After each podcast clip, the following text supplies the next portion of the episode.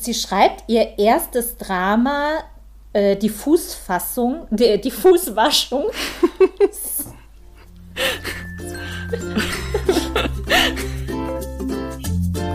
Ich lese was, was du auch liest. Der Buchpodcast.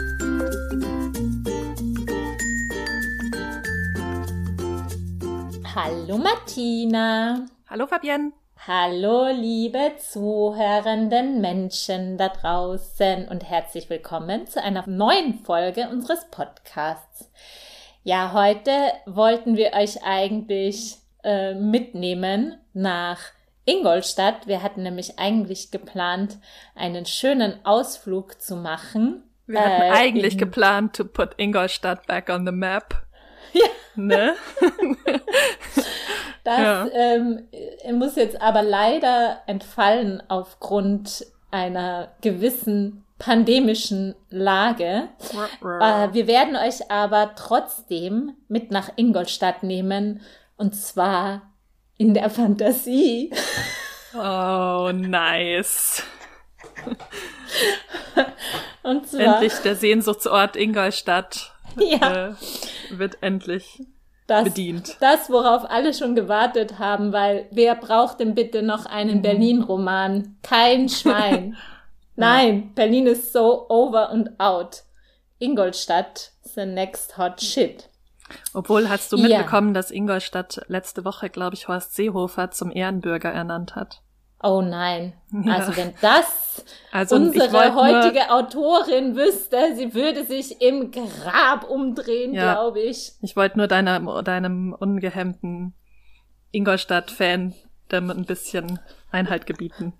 Ein bisschen den Boden unter den Füßen wegziehen. Mhm. Ja, also, Warum feiere ich Ingolstadt? Nein, ich kann es gar nicht feiern. Vor allen Dingen nicht, nachdem ich den Roman gelesen habe, über den wir heute sprechen, nämlich eine Zierde für den Verein Roman vom Rauchen, Sporteln, Lieben und Verkaufen.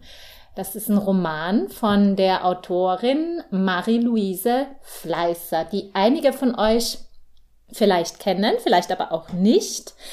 Elfriede Jelinek hat Marie-Louise Fleißer als die größte Dramatikerin des 20. Jahrhunderts bezeichnet und ich vermute mal, dass sie, wenn äh, Menschen sie kennen, eher ihre Theaterstücke kennen, die sehr bekannt sind, nämlich vor allen Dingen Fegefeuer in Ingolstadt und Pioniere in Ingolstadt. Ich sage wie immer ganz kurz was zur Autorin. Sie wurde 1901 in Ingolstadt geboren und starb 1974 auch in Ingolstadt und lebte tatsächlich Shocking. Zeit ihres Lebens oder hat einen Großteil ihres Lebens in Ingolstadt verbracht. Sie wird der Strömung der neuen Sachlichkeit zugerechnet und sie studiert ab 1920 in München an der LMU Theaterwissenschaft. In München lernt sie auch äh, Leon Feuchtwanger und Bertolt Brecht kennen. Und mit Brecht verbindet sie ja so eine Liaison der eher, glaube ich, ähm, schwierigeren Art, ähm, wie überhaupt ich glaube, Marie-Louise Fleißer so ein Beispiel dafür ist, wie so große KünstlerInnen oder SchriftstellerInnen durch das Patriarchat und durch konkrete Männer immer so ein bisschen klein gehalten oder Steine in den Weg mm, gelegt werden. Aber dazu sage ich später noch so ein bisschen mehr. Also ihr erstes Drama, die Fußwaschung, das später die Fegefeuer in Ingolstadt wurde, verfasst sie schon 1924, also mit 23 Jahren. Es wird 26 in Berlin uraufgeführt und sie schreibt danach ein zweites Theaterstück, nämlich eben Die Pioniere in Ingolstadt, das 1929 in Berlin uraufgeführt wird und bei dieser Aufführung kommt es dann zu einem Skandal, zu einem der großen Theaterskandale der Weimarer Republik, wie es im Internet heißt. Und zwar ähm, ist es wohl so, und nämlich wer ist schuld daran? Brecht, der nämlich greift in die Inszenierung ein. Und zwar so, dass unter anderem die Entjungferung eines Dienstmädchens durch einen Soldaten auf der Bühne stattfindet, statt wie eigentlich geplant offstage, also hinter der Bühne. Und dadurch wird dieses Stück unter anderem zu einem riesigen Skandal. Mm, und Marie-Louise Fleißer wird zur Persona non grata in Ingolstadt. Ihr Vater erteilt ihr sogar Hausverbot und sie bricht daraufhin auch mit Brecht und wendet sich dann so einem Journalisten zu, nämlich Helmut Draas Tüchsen, der auch, wie eigentlich fast alle Männer in ihrem Leben, sie so klein hält und versucht, sie so ein bisschen zurechtzubiegen. Es hat sich jemand gemeldet im Publikum. Ich habe noch mal eine, ich habe noch mal eine Verständnisfrage. Also Vergewaltigung nee. Offstage wäre Entjungferung. okay, onstage nicht okay. Ich glaube nicht, wenn. Äh, Ach so, Entjungferung offstage ja. wäre okay, onstage nicht okay. Und Brecht hat's eigentlich verbrochen, aber Marie-Louise Fleißer wurde dafür ja. unter den Bus geworfen. Genau. Vor den Bus geworfen. Ja. Also, weiß schon. Gut, alles klar, macht absolutely no sense, aber. Please, ja. continue. Sie gerät dann in Anfang der 30er Jahre in immer größere finanzielle Probleme, die dann unter anderem zu einem Suizidversuch führen und kehrt dann 1935 oder vielleicht ein bisschen früher, also sie kehrt dann nach Ingolstadt zurück und heiratet dann einen gewissen Josef Heindl, seines Zeichens Tabakwarenhändler und Schwimmer. Und hier machen wir eine kleine mentale äh, Notiz in unserem Kopf, mit dem sie schon verlobt gewesen war in den 20er Jahren. Dann hatte sie sich aber die Verlobung wieder gelöst und sie heiratet ihn dann eben Mitte der 30er Jahre und muss dann in seinem Tabakwarenladen mithelfen und er verbietet ihr auch, dass sie schreibt. Also unter anderem deswegen äh, ist in den nächsten Jahren, schreibt sie nicht so viel. Ein weiterer Grund ist aber auch, dass von den Nazis ihre Werke, also vor allen Dingen die Pioniere in Ingolstadt, und eben der Roman Eine Zierde für den Verein, der zu dem damaligen Zeitpunkt noch Mehlreisende Frieda Geier heißt. Diese beiden Texte unter anderem kommen auf die Liste der schändlich, des schändlichen und unerwünschten Schrifttums und werden auch verbrannt.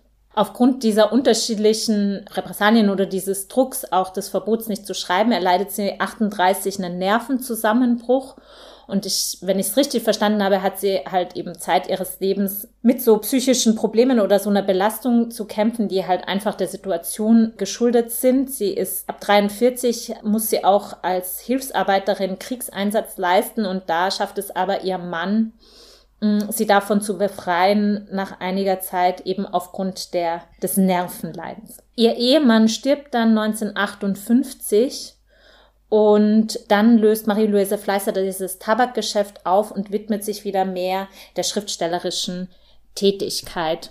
Und sie beschreibt selbst in einem Interview, das sie Elfriede Jelinek gegeben hat, das ich auch sehr empfehlen kann. Das ist auf der Seite von der Marie-Louise Fleischer Gesellschaft, kann man das abrufen. Und da beschreibt sie eben selbst, dass es für sie natürlich, also darum ging erstmal so ihre Existenz zu sichern und dass sie schon öfters darüber nachgedacht hat, ihren Mann zu verlassen, aber dass sie eben nicht wusste, wovon äh, sie leben sollte. Und sie beschreibt im Grunde die Zwänge, denen sie ausgesetzt ist als Frau, die eben schreiben will. Als ich so ein bisschen recherchiert habe zu Marie-Louise Fleißer, musste ich auch an Gertrude Stein denken, weil die natürlich fast Zeitgenössinnen sind und man da aber halt eben merkt den Unterschied, was es für eine Frau eben heißt, um Virginia Woolf zu zitieren, to have a room of one's own and 500 a year oder das eben nicht zu haben und Marie-Louise Fleißer beschreibt selbst, dass so eigentlich so diese mittleren Jahre, Lebensjahre für sie, für ihr Schaffen, für ihr Schreiben eigentlich völlig verloren waren. Weißt du an mich, an was mich das gerade erinnert hat, als du das gesagt hast, dass dann auch der Ehemann stirbt und es dann ja für sie auch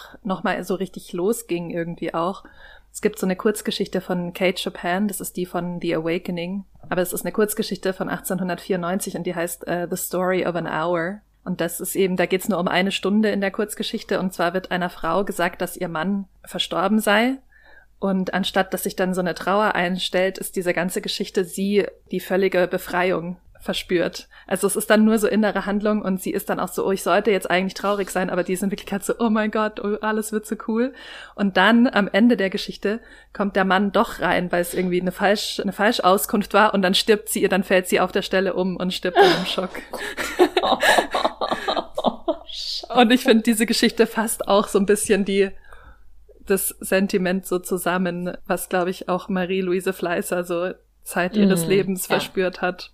Ja. ja. Und ich finde es interessant, also wir können ja noch mal schauen, wie sehr wir dann in der Diskussion drauf zu sprechen kommen werden, weil natürlich verhandelt sie dieses Thema auch, ich sag mal, weiblicher, auch finanzieller Unabhängigkeit ist ja ein ganz starkes Thema, finde ich, in dem Roman. Also in diesem Sinne, der Mann von Marie-Louise Fleißer stirbt wirklich und äh, für sie geht dann tatsächlich in den 60er Jahren nochmal so eine gute Phase in ihrem schriftstellerischen Dasein los, weil sie nämlich auch neu oder wiederentdeckt wird, und zwar von einer Generation von jungen Kunstschaffenden, zu denen unter anderem Rainer Werner Fassbinder und äh, Franz Xaver Grötz zählen. Und Fassbinder bringt dann auch so eine neue Bühnenversion von, ich glaube, den Pionieren von Ingolstadt als Fernsehfilm heraus.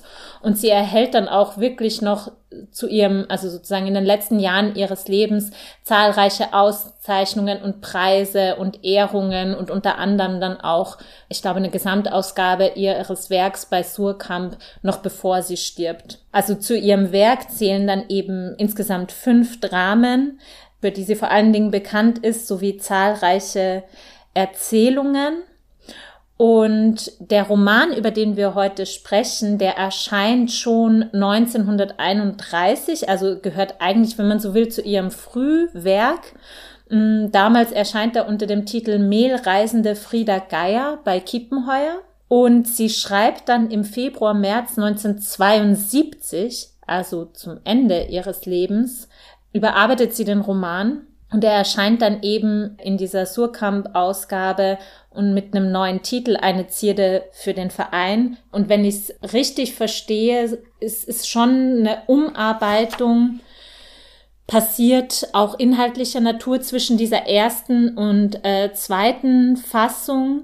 Sie hat es zum Beispiel stärker und direkter in Ingolstadt verortet, indem sie die Straßennamen auch tatsächlich schreibt. Es war wohl in der ersten Fassung sehr zurückgenommen. Ist so ein bisschen, das merkt man ja auch im Titel, eine Veränderung hin zu einem stärkeren Fokus weg von der Frieda Geier, über die ich gleich noch spreche, also von der weiblichen Protagonistin hin zum männlichen Protagonist, zum Gustl Gillig. Ich muss sagen, Fabian, du sagst die Namen natürlich oberbayerisch immer komplett falsch. Das ist natürlich der Gillig-Gustl. Ja. Und die Geier. Die Geierfrieda, ja. Wie es in dem Roman auch ist. Genau. Ja, genau. ja. Ja, dann kommen wir doch eigentlich gleich zu dem Inhalt des Romans, der auf eine komische Art, glaube ich, sehr schnell erzählt ist mhm. und andererseits gibt es dann schon viele so Nebenhandlungen, beziehungsweise ist dann schon so diese Frage, worum geht's eigentlich? Was sind da so die Themen drinnen? Ich habe es ja schon angedeutet, der Protagonist dieses Romans ist der Gillig-Gustel, seines Zeichens Schwimmmeister und Tabakwarenhändler, wahrscheinlich die titelgebende Zierde seines Vereins. Und Gustl lernt die Gaia Frieda kennen, äh, eine Handlungsreisende oder Vertreterin. Und es entspinnt sich so eine Affäre zwischen den beiden. Und der Gustl hat so einen Tabakwaren, also seine Eltern haben schon ganz viele so Tabakläden, aber er eröffnet eben, nachdem er die Frieda kennengelernt, einen neuen Tabakwarenladen und will damit jetzt seinen eigenen Mann stehen und Erfolg haben und die Frieda gerne ehelichen, wie es sich gehört. Wir verfolgen dann eben so den Alltag oder wie sich diese Liaison zwischen den beiden entwickelt. Wir lernen vor allen Dingen diesen Schwimmverein kennen und alles, was sich da so tut. Da tauchen auch immer wieder so Figuren auf, die aber eigentlich nur so Nebenfiguren sind. Vielleicht zwei, die so ein bisschen wichtiger für die Handlung sind, sind äh, ist das Linchen, das ist die Schwester von Frieda, die in einer Klosterschule lebt und die Frieda quasi finanziert mit ihrer Arbeit, mm, um ihr eben diese Bildung, Ausbildung oder Schulbildung zu ermöglichen.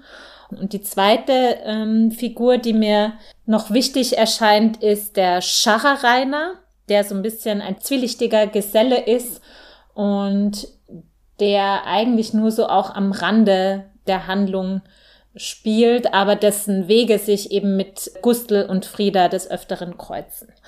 Und also vielleicht um sozusagen diese Liebesgeschichte zwischen Gustl und Frieda, um die es ja eigentlich geht, so zu erzählen. Also eben, die haben diese Affäre. Eigentlich ist alles so, die Lichter stehen auf Heirat und der Gustl will, dass die Frieda in seinem Geschäft mitarbeitet und dass sie alles miteinander vereinigen, die Körper und auch die Finanzen. Und die Frieda merkt nach einer Zeit, dass sie das eigentlich nicht will, beziehungsweise dass die beiden vielleicht doch was Unterschiedliches wollen. Vor allen Dingen will Frieda ihre finanzielle Unabhängigkeit nicht aufgeben, mm, wenn sie den Gustl heiratet. Sie will nicht unbedingt im Tabakgeschäft mitarbeiten. Und das passt dem Gustl gar nicht. Und sie ist es aber, die dann diese Verlobung, die es dann tatsächlich auch schon gab, löst. Und Gustl ist darüber erstmal so äh, untröstlich und überwindet dann aber diesen, diesen Liebeskummer, indem er sich wieder äh, seinem Verein zuwendet und da sportliche Erfolge erzielt und indem er einen sehr üblen Plan vom Rainer Scharrer vereitelt, über den können wir ja dann nochmal sprechen. Und genau, und das endet dann eigentlich so damit, dass der Gustl, äh, nachdem ihn die Frieda auf Abwege gebracht hatte, wieder in seiner vollen Mannesblüte seine Zierde für den Verein sein kann. Und den, genau. den Frauen so ein bisschen versagt, also den äh, Absage ja, an die, genau. in die Weiberwelt ja. getan hat und jetzt sich wieder ja, dem Sport widmet. Genau. Und jetzt nur mehr heiraten will, wenn, wenn die Frau schwer Ins ist, Kapital also wenn sie eine stimmt. ordentliche Mitgift hat. Ja. Genau. Aber ich finde, du hast so ein genau. paar Sachen jetzt ausgespart, die ich vielleicht noch hinzufügen würde. Yes, das eine do. ist ja, dass die Frieda ja schon so ein bisschen stadtbekannt ist oder zumindest als irgendwie alle wissen, dass sie eben irgendwie wahrscheinlich keine Jungfrau mehr ist oder halt auf jeden Fall schon mhm. Erfahrungen hat und dadurch jetzt ja gar nicht so der große Wurf ist, zumindest aus Sicht von Gustels Mutter, die auch gegen diese Un Mena, äh, Union ist. Philomena. Genau. Das finde ich ist noch ganz interessant. Also, dass die ja. Frieda jetzt nicht so die Unschuld vom Lande ist, sondern dass die nee schon so eine gestandene Frau. Gestandene ja. Frau mit allem, was ja. dazu gehört. Sie hat ihr, auch die Haare kurz. Sie hat die Haare schön. Und ja, Hashtag Working Girl. ja, genau. Äh, genau, das fand ich noch vielleicht eine wichtige Info. Und dann hast du ja so bisschen schnell gesagt, dass der Gustl dann ja seinen Liebeskummer überwindet, aber das ist ja schon ein gutes Stück Arbeit, weil er sich ganz schön blöd mhm. anstellt, nachdem er da die Abfuhr oder den Korb von der Frieda bekommt. Ja. Also genau, und der vereitelt dann ja am Ende diesen mm, Anschlag, diesen Bahn, Bahngleisanschlag, den der Scharrer plant. Und damit wird ja aber eigentlich auch sein eigener Anschlag vereitelt, ne? Weil er ja auf dem Weg war zu Linchen und man nicht so naja, genau das wusste. Das wird ja leider nicht vereitelt. Ja, aber also sein ursprünglicher Plan zumindest, dass er da zu dieser Klosterschule geht, und also sie vergewaltigt oder was wollte er genau machen? Aber er hat, er vergewaltigt sie doch. Er trifft sie Aber ja dann noch auf am Gleis. Ich glaube, der ursprüngliche Plan ist, dass er sie sogar umbringen will. Genau. Also das, er geht ja dann immerhin ja. nicht dahin und er wäre ja eigentlich wieder nach Hause gefahren. Ja, mhm. und dann, dann geht das Linchen zu ihm hin ja. und sagt, du bist doch der, der meine Schwester bedroht. Ja. Und dann weiß man nicht so ganz, ganz genau, was passiert, oder? Ja, ich glaube, es das ist, ist ja also da, ich finde, es passieren ja so ein paar angedrohte ja. oder angedeutete ähm, Straftaten und das ist nie so ganz explizit dann klar, was genau, ja. wie die genau vollendet werden oder was genau passiert. Ja. Also eigentlich war ja, genau wie du sagst, das stimmt, Gustels Racheplan an Frieda war, dass er die Lina unter Anführungszeichen verführen wollte und ihr ein Kind anhängen und dann quasi wären die beiden wieder angewiesen auf Gustel. Und dieser Racheplan wird auf so eine komische Art vereitelt, weil er dann, als er diesen Anschlag vereitelt, den der Rainer auf so einen Zug vorhatte, ähm, fühlt er sich auf einmal wieder so als so ein guter Mensch mhm. und trifft dann eben nur zufällig das Linchen und dann geht er aber schon mit ihr wieder aus der Stadt raus, in der sie sich da gerade befinden, die nicht Ingolstadt ist. Und dann ist die Szene schon so, es ist ganz anders. Gustl blinzelt. Er hat das ja nicht gewusst. Sie hat was Unbedingtes, wie sie so dasteht. Sie bringt sich zum Opfer dar. Sei vorsichtig, Frieda. Das soll doch gleich. Gustl will das ja gar nicht. Gustl muss einen dicken Strich darunter machen. Er hatte es gar nicht vor, dann war es stärker. Daran ist noch keine gestorben. Also ich finde, by the way, da sieht man schon mal diese Sprache oder kriegt schon so ein Gefühl für die Sprache und auch so für diese Auslassungen, mit der dieser Text dann an unterschiedlichen Stellen auch immer wieder arbeitet. Und ich habe es dann schon so verstanden, weil sie denkt ja, er will sie umbringen. Sie sagt ihm da auch kurz davor, sie können mich umbringen, sagt sie, zuvor müssen sie mir schwören, dass sie ablassen von meiner Schwester, das schwören sie mir. Ich schwöre, sagt Gustl Heiser. Und er bringt sie dann eben nicht um, aber ich vermute mal schon, also ich interpretiere schon so, dass er sie vergewaltigt. Hm. Und dann ist er so in seiner Mannesehre wiederhergestellt, weil er sich als dieser große Retter ähm, hingestellt hat und weil er dann eben diese Schwester vergewaltigt. Ja, aber man weiß es eben nicht so ganz genau.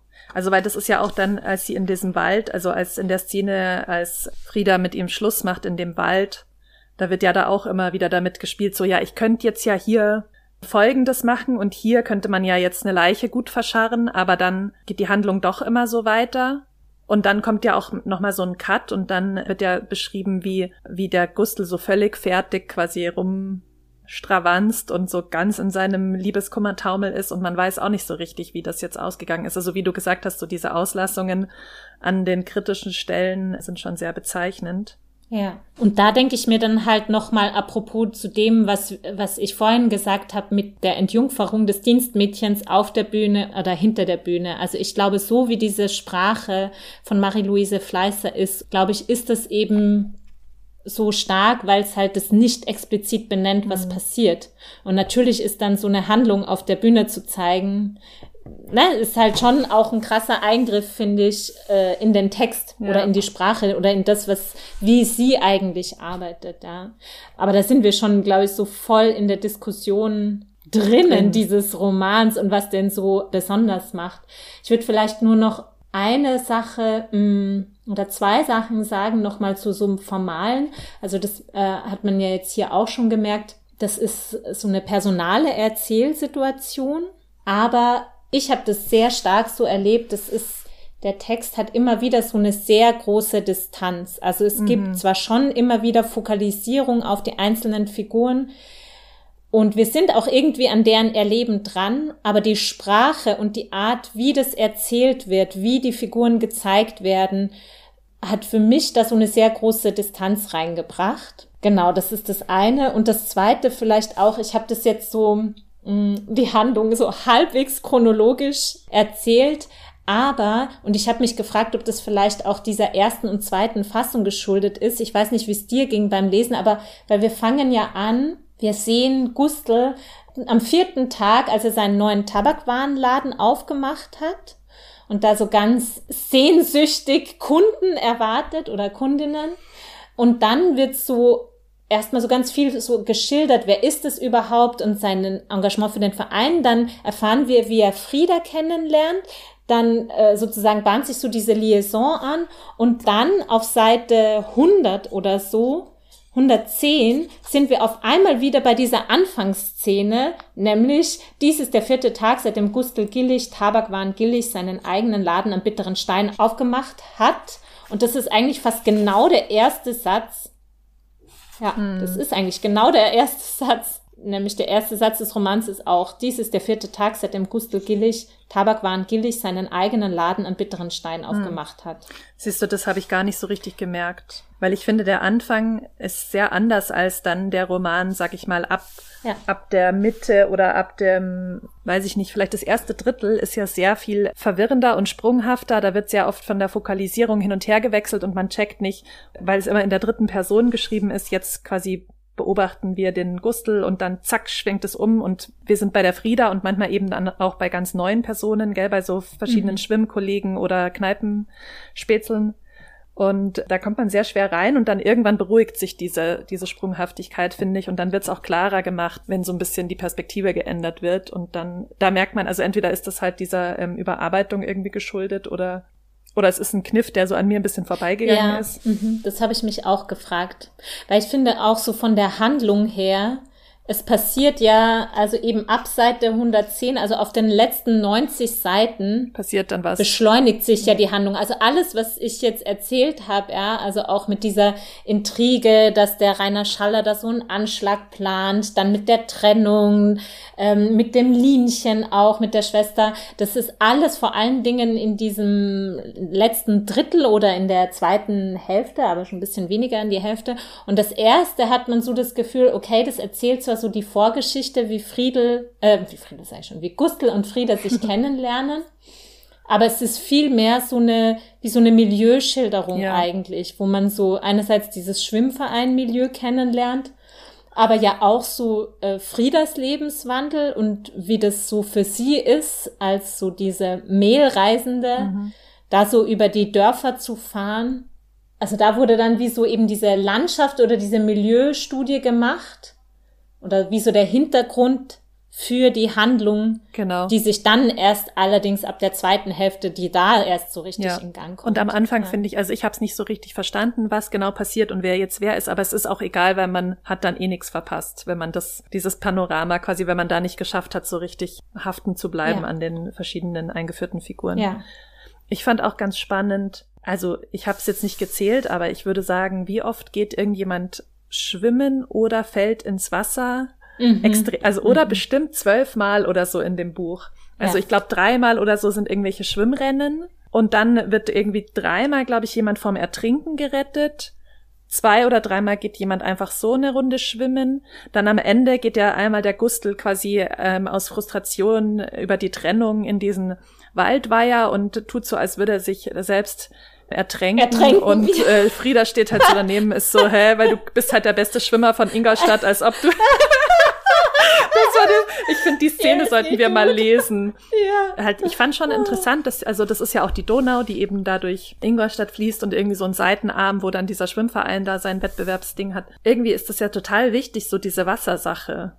Dieses Schwimmen. Und ich bin ja. mir halt nicht so richtig mhm. sicher. Also, Überhaupt bin ich mir nicht so sicher, was diese Sport, was dieses Sportmotiv für eine Relevanz hat. Es steht ja sogar auf dem Cover so Roman vom Sporteln und der ist irgendwie der Schwimmer und der ist die Zierde für den Verein. Und wie hast du mm. das denn gelesen?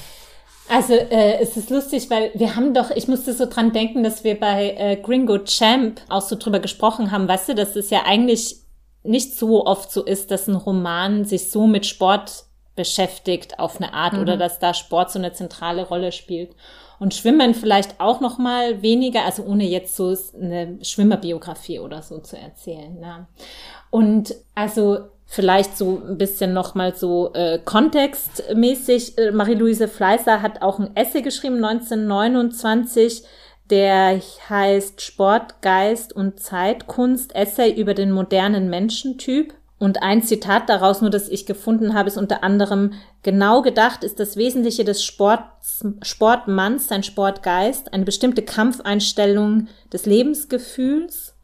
Also so, wenn ich es richtig verstanden habe, hat sie so vor, sage ich mal, der Machtergreifung der Nationalsozialisten mm, so ein bisschen vielleicht so positiveres Sportbild, sage ich mal, so und sieht es aber schon auch so in einem Kontext von ich, im Grunde Subjektivierung, ja, so, wenn ich es richtig verstanden habe. Und nach den Nationalsozialisten wird natürlich dieses Ganze, auch diese körperliche Ertüchtigung, die ja da auch sehr präsent ist und dieses Abhärten und so weiter und natürlich auch der Sportsgeist in so einem Kollektiv sehr viel ambivalenter. Und ich habe es ehrlich gesagt in dem Roman sehr stark in Verbindung mit Männlichkeit gelesen. Hm. Weil es sehr ja, zentral ist, weil es sehr zentral ist natürlich für Gustels Identität, aber ja im Grunde für jede Art von Männlichkeit, die da auftritt. Hm. Weißt du, an was mich das krass erinnert hat, ist, ich habe das auch so gelesen, dass ja genauso Sportlichkeit und, und Sport,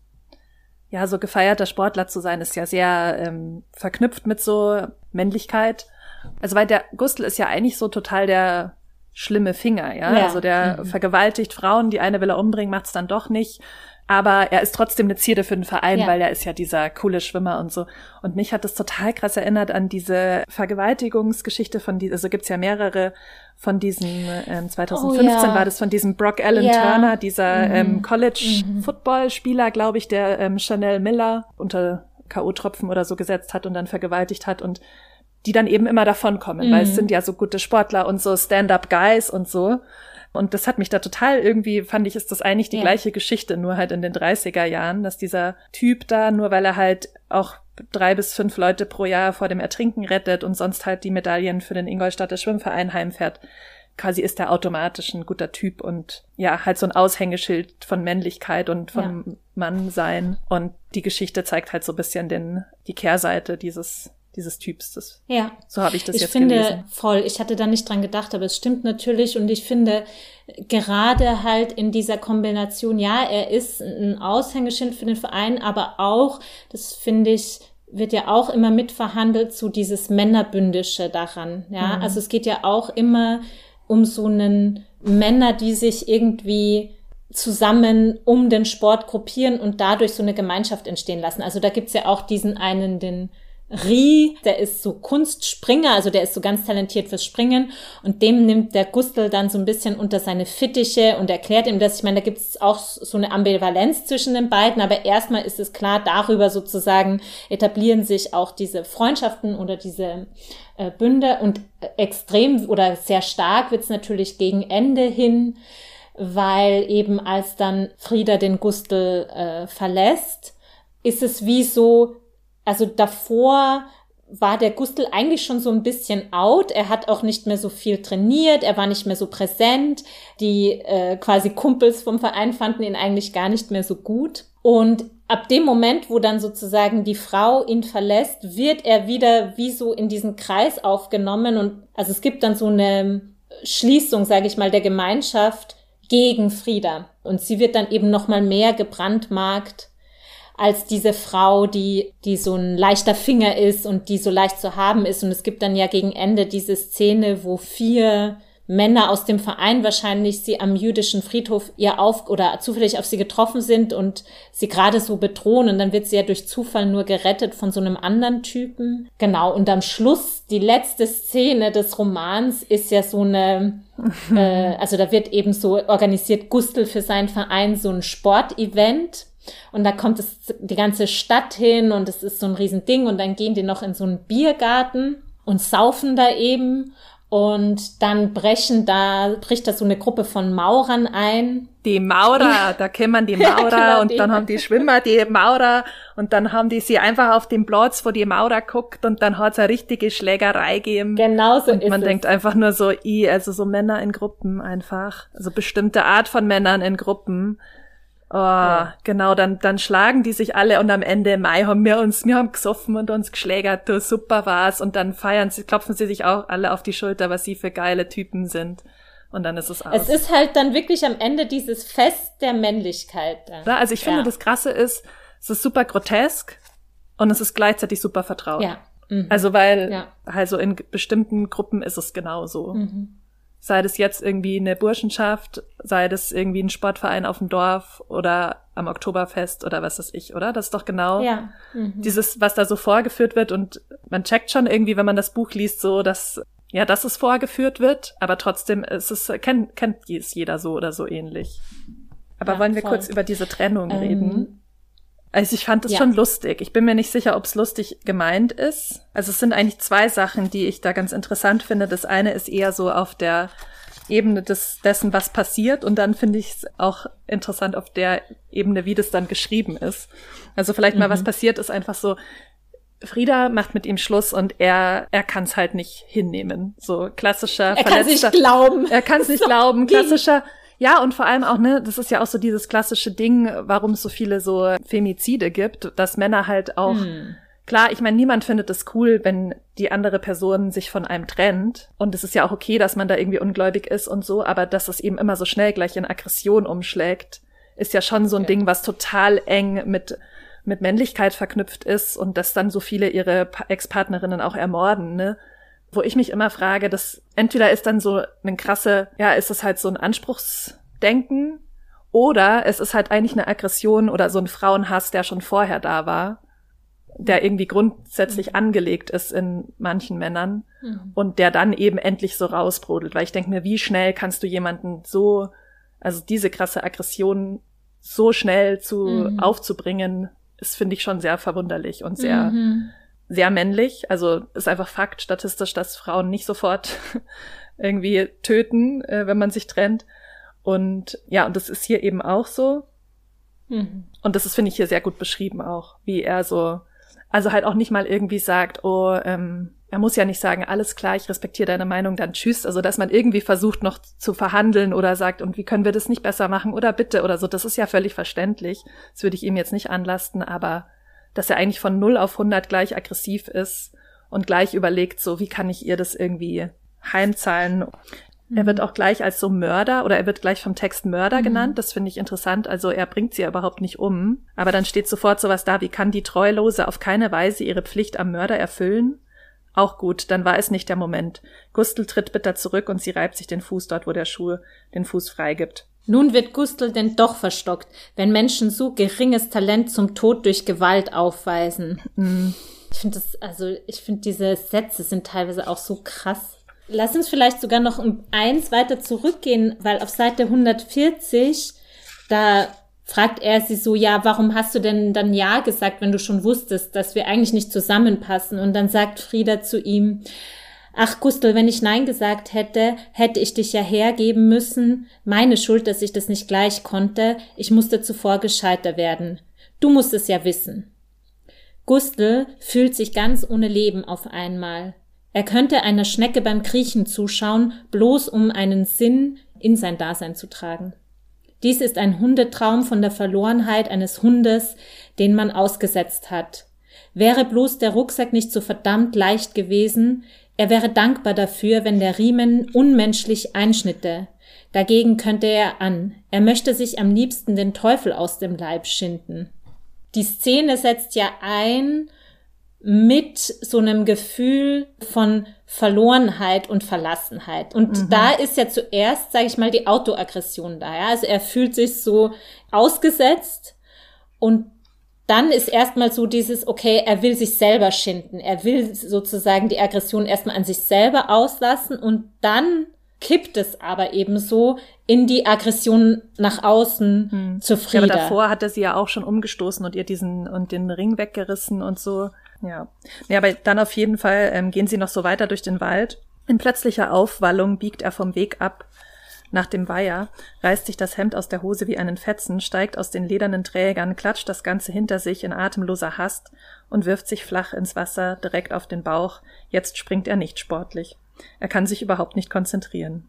Frieda geht ihm unruhig nach. Ein verwundetes Tier hält im Wasser still, seine Wunde zu kühlen. Gustl tritt Wasser. Der Schopf hängt ihm in breiter, triefender Bahn in die Augen, das ist seine Kappe, sein Gesicht ist der zehrende Gram. Ich will dir nicht im Weg stehen, sind seine denkwürdigen Worte, dann geht er unter. Ausgerechnet Gustl, der den Mund im Wasser offen lassen kann, sucht seinen Tod durch Ertränken. Er hätte sich zuvor sagen können, dass es ihm nicht gelingt, wenn er sich nicht die Arme mit Draht auf den Rücken binden lässt und sich einen Mühlstein um den Hals hängt. Gustl schwimmt zu gut. Der gequälte Kadaver rettet sich ohne Lungenschlag aufgrund der Übung. Gustl hat keine Zeit, vor Scham zu ächzen, als er wieder auftaucht. Er findet Frieda, die vor Aufregung um sich schlägt, samt den Kleidern im Wasser. Sie hat um ihren Kumpel die größte Angst ausgestanden. Ja, also das finde ich halt irgendwie, ich, ich, hab, ich fand die Szene irgendwie lustig. Ja. Ich bin mir nicht sicher, ob sie lustig gemeint ist, aber ich denke mir halt nur so, man geht halt durch nach so einer Trennung so ein bisschen aufgekratzt durch den Wald und auf einmal springt halt so ein Superschwimmer in so einen in so eine Waldpfütze oder so einen kleineren Weiher und taucht halt so eine Minute unter und kommt dann offensichtlich wieder hoch. Und sie denkt halt nur so, okay, Freundchen, ja. coole Aktion, aber können wir jetzt, oder? Also ich würde halt, ich würde halt lachen. Ja. Also Entschuldigung, so wie dramatisch ja. kann man mhm. denn sein? So, wo ich mir auch so ein bisschen denke, hab doch mal ein bisschen Selbstrespekt, oder? Also ist das jetzt dein, also es ist, es ist halt so lächerlich. Es ist, und ich finde, das ist ja eh eine gute Beschreibung von so übertriebener Männlichkeit. Ja. Es ist gleichzeitig so äh, gruselig und so lächerlich. Ja. Und mhm. man wechselt die ganze Zeit hin und her zwischen Angst und einfach nur so Fremdscham. ja, und das ist, finde ich, aber das Unglaubliche an diesem Text. Und ich verstehe es nicht so ganz, wie sie, wie sie das eigentlich schafft, weil ich finde genau das, was du jetzt beschrieben hast, dass der Text es einerseits schafft, die Absurdität dieses ganzen Gebarens so auf den Punkt zu bringen und gleichzeitig, also man lacht und gleichzeitig fühlt man sich bedroht. Ja, genau. Und also ich glaube, es ist so einerseits, weil es so ist, genau wie du sagst, oder weil man nur so ein bisschen so die Perspektive wechseln muss, ja, und das macht ja diese Sprache schon, sie schafft ja schon auf eine Art eine Distanz und dann sieht man das Lächerliche daran und gleichzeitig weiß man halt, auch wenn es lächerlich ist, kann es halt jederzeit wirklich ja, ja. ernst werden, ja, und ja, und viel davon sind halt dann eben diese Beschreibungen, die halt wirklich changieren zwischen so mega absurd und man möchte los, loslachen und dann aber eben schon auch, finde ich, da auch so dieses unbedingte Wollen dieser Figuren zeigt. Also es macht sich ja nicht es macht sich ja nicht lustig über diese Figuren. Mhm. Weißt du, wie ich meine? Das finde ich schon auch, es wäre, glaube ich, total, oder was heißt total einfach, aber auf eine Art wäre es, glaube ich, schon einfach gewesen, sich nur lustig zu machen über so jemanden wie diese Gustl-Figur, ja, der ja der Kleinbürger par excellence ist, ja, so, also wie der da auch beschrieben wird am Anfang, ja, wie der da in seinem Laden steht. Da steht so, Sichtbar ist nur die obere Gegend des Sonntagsanzugs und auf dem kleinen eisernen Kopf sein rechtschaffenes Lächeln. Gustl lächelt rechtschaffen von sieben Uhr morgens bis sieben Uhr abends und steht dabei auf ein und demselben Fleck vor atemloser Erwartung. Er ist übertrieben bereit zum Empfang. Ja, sind denn die Menschen wahnsinnig, dass sie nicht hereindrängen, um sich anlächeln zu lassen? Für jeden Einzelnen würde er sich ja zerreißen. Besitzen sie die Schamlosigkeit, überhaupt nicht einzutreten, nicht einmal mit dem Fuß. Das ist halt so absurd und weißt du, wie der da beschrieben wird und gezeigt wird, also es ist natürlich schon so, es ein bisschen sich über den auch lustig machen, aber ich finde, ja, es zeigt halt diesen Typus so gut, dass es jetzt nicht nur sozusagen auf Kosten der Figur geht. Weißt du, was ich hm. meine? Weiß es nicht, weil ich finde ihn schon ein bisschen bloßgestellt. Oder nicht bloßgestellt, aber ich finde schon, also ich, ich hatte schon das Gefühl, dass der Gustl so der, so the butt of the joke ist. Obwohl, hm. ja. Ab, ja, aber dann, weißt du, am Ende auf eine Art triumphiert er ja so. Also es ist vielleicht so dieses, mh, hm, der Witz geht auf seine Kosten, aber am Ende ist halt die Frieda am Arsch ja, und nicht ja, er. Ja. Weißt du, wie ich meine? So. Aber das ist ja Teil also, dieses das ist ja äh, großen so, Witzes Weißt du, das quasi, ist genauso wie so, man kann sich über Trump lustig machen, aber am Ende hat der halt die Macht. weißt du, wie ich meine? So, ja, das ist halt das Schwierige beim nach oben treten. Aber mhm. ich wollte noch kurz sagen, was ich dann halt auch lustig fand an dieser Szene nochmal mit dem Wald war ja mit der, bei der verhängnisvollen Trennung der Frieda von, vom Gustl. Mhm. Kommt dann paar Zeilen nach dem, was ich gerade vorgelesen habe, kommt eine Leerzeile, also weil es gibt sonst keine Kapitel in dem Buch, sondern es gibt ganz selten so Absätze. Und dann geht's eben so weiter, ein Mann wandert durch die Schütt. Von seinen Stiefeln hängen die beschmutzten Schnürsenkel herab. Sein Kragen ist aufgerissen. Über sein Gesicht ziehen sich von den Augen abwärts bleifarbene breite Bahnen. Manchmal schleift er mit beiden Fäusten über das irre Gesicht, hinterlässt eine neue Spur. Der Mann hat sich lange nicht gewaschen. Frieda Geier hat ihn verlassen. An einem Sumpf bleibt er stehen, zieht den Ring aus der Tasche, hält ihn nah vor seine verwilderten Augen. Auf diesen Ring sammelt er seinen Hass. Er tut es seit Tagen. Und ich find's halt so witzig, weißt du, so, also ich finde, man sieht da voll so eine Filmszene, also das ist ja quasi, was da beschrieben ja. wird. Du denkst so, das ist Tom Hanks Cast Away auf so einer Insel, ne, so total zerstört irgendwie. Der kommt halt gar nicht klar, der hat total zerrissene Klamotten, hat sich nicht gewaschen. Und der Grund ist halt, die Frau hat sich von ihm getrennt, wo man halt mm. wirklich so sagen muss, mm. Junge, komm doch mal bitte mm. klar. Also, oder? Mm. Also, ja, ja. ein bisschen übertreiben tust jetzt ja. schon. Und das fand ich einfach, ich musste das so lachen. Ich fand das so lustig ja. geschrieben einfach. Ja. Und es ist halt auch, weißt du, es ist ja auch so eine Absage, sage ich mal, an etwas, das so auch so eine romantische Szene sein könnte.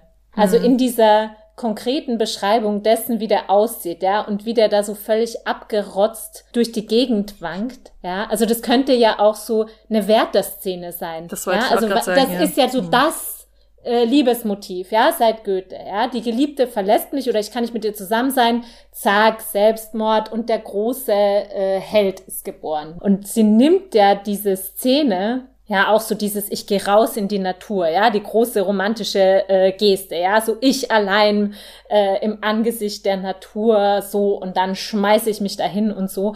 Und sie überführt das halt aber auch wieder durch diese ja auch Konkretisierung in sowas total Groteskes und erteilt ihm da so auch so vielleicht noch dieser Geste, die er sich ja, glaube ich, schon immer wieder auch, er will ja dieser Held auch sein, er will ja was darstellen, er hat ja sozusagen eine Ambition, sage ich mal, oder so äh, ein Gefühl für, ja, wie man als Mann zu sein hat und wie man sich dazu verhalten hat, so.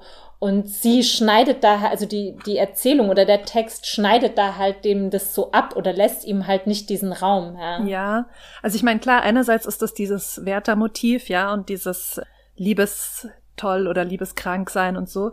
Andererseits ist das, also was ich halt krass daran finde, es ist halt eben nicht nur ein Motiv, sondern es ist halt auch die krasse Realität dessen, dass äh, Männlichkeit oder halt viele Männer mit Frust also null Frustrationstoleranz haben, ja. mit so Sachen mhm. überhaupt nicht umgehen können. Und das finde ich halt irgendwie auch das Spannende an dieser Szene, weil es wieder so ist. Ja, es ist irgendwie lustig und haha, mhm. aber leider ist es genau das das Symptom dafür, warum halt Frauen bei Trennungen ja. sterben und zwar nicht selten, ja? ja.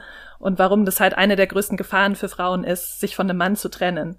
So, und dann steht da nämlich auch irgendwie paar Zeilen weiter, Frieda, also ähm, Gustl spricht, er flüstert, Frieda, du wirst mich heiraten oder ich werde dich zurichten, dass niemand mehr etwas mit dir zu tun haben will. Also sofort mhm. kommt auch diese Gewaltandrohung. Und das finde ich eigentlich schon krass. Also ich finde auch immer dieses, ja, diese Werther-Motive oder so, das ist ja eigentlich ist das eine krasse Gefahr. Ja. So.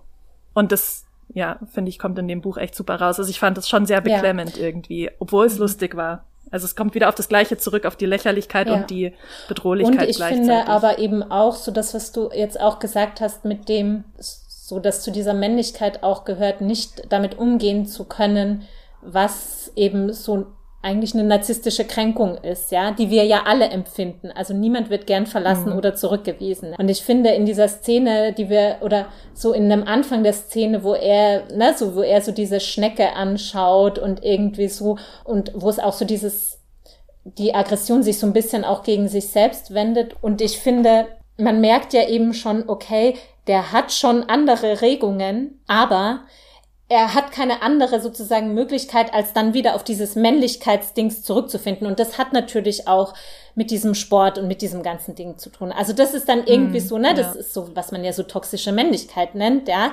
Das sind dann halt so die, sag ich mal, naheliegenden Verhaltensweisen, auf die man dann auch unbewusst rekurriert und ich finde es apropos Wert da und so diese Frage auch so des Ausdrucks, ja, weil muss ich nur gerade da denken, der Gustl schreibt ja dann der Lina so einen Brief, also der Schwester von Frieda, wo er sie eben so ganz diffus bedroht und dieser Brief ist halt so auch wieder so absurd und gleichzeitig denken sich so fuck, ja. ja, so und zwar ist dieser Brief so geehrtes Fräulein schrieb er das Leben ihrer Schwester befindet sich in meiner Hand.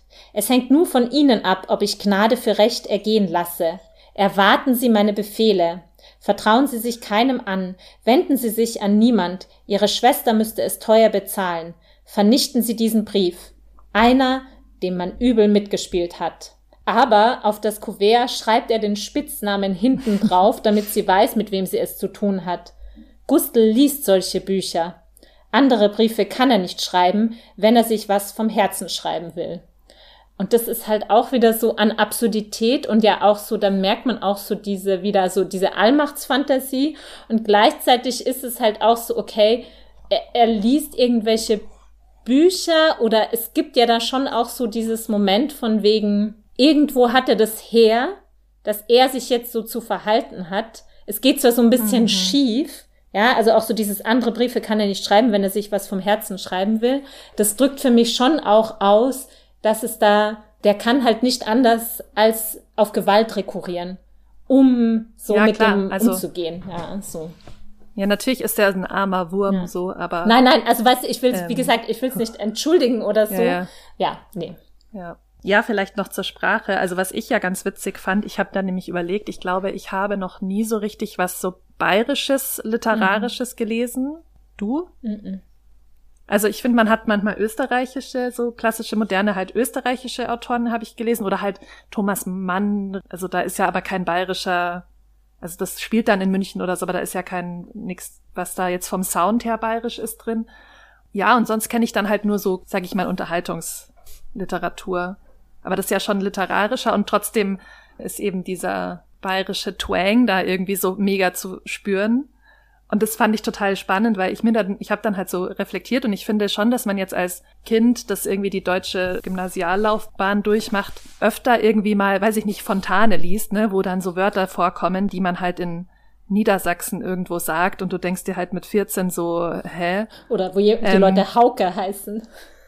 Ja, genau. Wiebke, Hauke und Gerrit machen irgendwas und du denkst dir so, was sind das für Leute?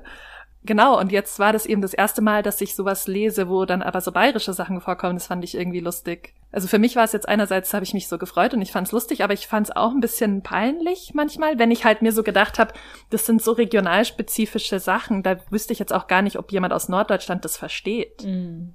Also ich habe es halt oft auch mir so vorgestellt mit so einem bayerischer Rundfunk Hochdeutsch. Also zum Beispiel allein schon, dass dann, dann einer sagt, trau daher, Schuft. Also trau dir her und nicht trau dich her. Und dann habe ich mir das halt so vorgestellt. Trau dir her, Schuft, ruft er ihm nach. Lass es dir zur Warnung dienen. Gegen mich kommst du nicht auf. Der andere ist auf und davon. Also auch äh, ist auf und davon, oder? Das ist doch auch mega ja. bayerisch. Und dann mhm. später so ja. ein Schisser. Also Schisser ist ja. auch, das fand ich halt super lustig irgendwie. Und dann war noch, warte, das, genau, das war auch gut. Es wird irgendwie das, irgendwas mit Schwimmen beschrieben wie irgendjemand schwimmt, er selber brettelt ins Wasser seinen Kraul. Der, er bredelt sein Kraul sowas von ins Wasser nein. Hundstapp, Hundstapper hat man früher gesagt, das war auch nicht viel anders. Also auch viel anders, oder? Ist doch auch. Ja. Das ist, also das fand ich schon lustig. Ja. Und es war tatsächlich auch für mich manchmal schwer zu verstehen, wenn ich es eben nicht dann in so bayerischen, in so bayerischer mhm. Tonlage mir vorgestellt habe. Das fand ich irgendwie schön. Das hat mir Spaß gemacht, aber es hat es trotzdem auch manchmal so ein bisschen holprig gemacht zu lesen. Ja, ich finde es total interessant, was du sagst, weil ich habe irgendwo gelesen oder in einem Interview hat jemand gesagt, dass äh, Marie-Louise Fleißer so äh, den Dialekt aufgreift und aber nochmal so eine eigene Sprache macht, weil es ist ja schon interessant, das hätte man, glaube ich, schon machen können, nämlich die Leute gerade in der direkten Rede Mundart reden zu lassen. Mhm. Und ich glaube, sie macht sehr viel mehr über genau sowas wie Redewendungen, aber auch so Satzstellungen, ja, also auch mhm. wieder so dieses, es ist ja was Kleines, aber der Gillig-Gustel oder Gustel-Gillig. Also ich habe mich dann auch so gefragt, ob diese auf eine Art Distanz, die ich in der Sprache empfinde, ob die auch daher kommt, durch diese Art von ich sag mal, Fleischwolf, durch den sie ja, weil eigentlich würde man ja denken, der Dialekt produziert was wahnsinniges Authentisches, ja. Und ich finde, es fühlt sich aber, wie du sagst, es fühlt sich auf eine komische Art eben nicht so richtig authentisch oder natürlich an. Also gut, jetzt, ja, wo du es so gelesen ja hast, finde ich schon mal mehr.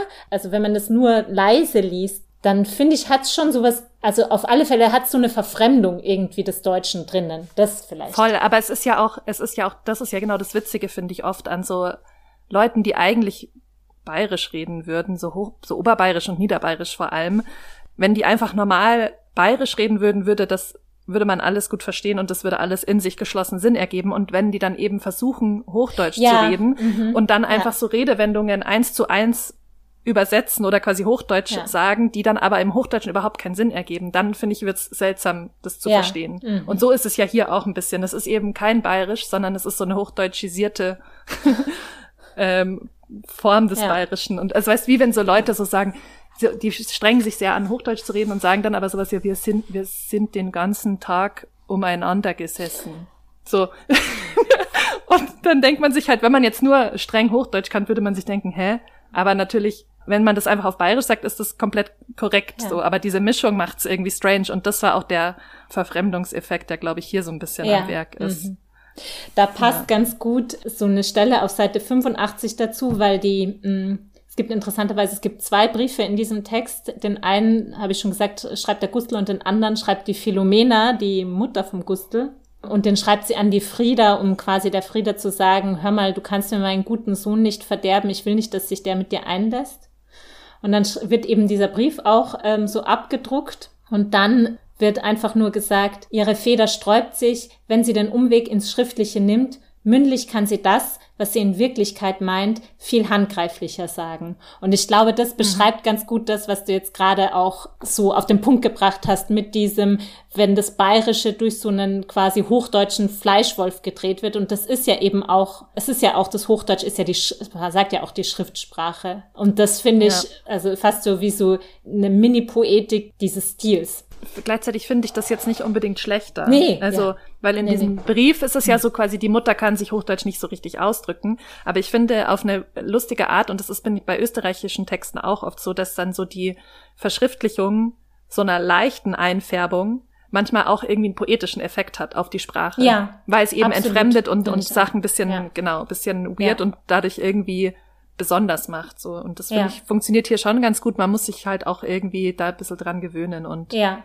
manche Sachen einfach so akzeptieren, dass das ein bisschen seltsam klingt. Und Als ich das das erste Mal gelesen habe, mich hat's total an Jelinek erinnert. Und es hat mich dann auch nicht gewundert, dass Jelinek voll der Fleißer-Fan war, weil ich finde, in der Sprache Jelineks und in den Verfahren, die sie macht, also auch so quasi diese, dieses österreichisch, also einerseits das, wie die Leute sprechen, aber auch was sie sagen, so in die Literatur einzuspeisen, das hat mich total dran erinnert, ja. Und ich glaube, es mhm. hat e-, diesen ähnlichen komischen Verfremdungseffekt. Ja, bevor wir zu unserer abschließenden Beurteilung kommen, sagen wir vielleicht noch, was wir das nächste Mal lesen, oder? Magst okay. du das sagen? Ja, das nächste Mal lesen wir wieder was ganz Aktuelles, und zwar Die Transition Baby von Tori Peters, das jetzt erst im Januar auf Deutsch erscheint und aber schon eine Weile große Wellen schlägt im angloamerikanischen Raum. Yay! Gell? Sind wir gespannt. Ja. Also, Fabienne, wie findest du das Buch? Ähm, ich habe es ja jetzt zum zweiten Mal gelesen. Ich hatte es das erste Mal, ich glaube, vor so zehn Jahren oder so gelesen. Und ich habe mich eigentlich gar nicht mehr so richtig an die Handlung erinnern können. Aber was mir eben so im Gedächtnis geblieben war, war so diese Sprache und dieses Gefühl, das dieser Roman in einem hervorruft, wenn man den liest. Und dieses Mal fand ich so, ich bin so sehr viel schwieriger in diese wieder reingekommen. Aber als ich dann drinnen war, muss ich sagen, habe ich es einfach schon total gefeiert. Ich finde, es ist jetzt nicht so ein Text, den man so runterliest, so mal nebenher, sondern also auch wegen der Sprache, der, der, wie gesagt, der schafft schon eine Distanz und man kann sich da nicht so reinfallen lassen. Aber ich fand's halt krass, wie, ja, wie viel ich mit diesem Text anfangen kann. Also sprachlich, aber auch von, von den Themen her. Und deswegen würde ich sagen, vier Punkte. Hm. Ja. Ja, also ich fand auch, dass das irgendwie, wie du gesagt hast, so das Gefühl, das der Roman hinterlässt, eigentlich ziemlich eindrücklich ist. Ich finde es immer schwer, so bisschen deprimierende Bücher dann gut zu bewerten. weißt du, ich meine? ja. Aber ähm, oh man. gleichzeitig, also ich, es war jetzt schon auch, ich musste schon reinkommen. Es war jetzt bei mir nicht die reine Lesefreude. Mhm. Nee. Aber ähm, so die letzten 100 Seiten habe ich dann doch so in einem weg einfach so gelesen. Als ich dann drin war, hat es mir nämlich schon gefallen. Ich glaube, ich würde ihm so 3,5 geben. Na gut, dann war es das von uns. Ja, bis zum nächsten Mal. Jo, Ciao. tschüssi.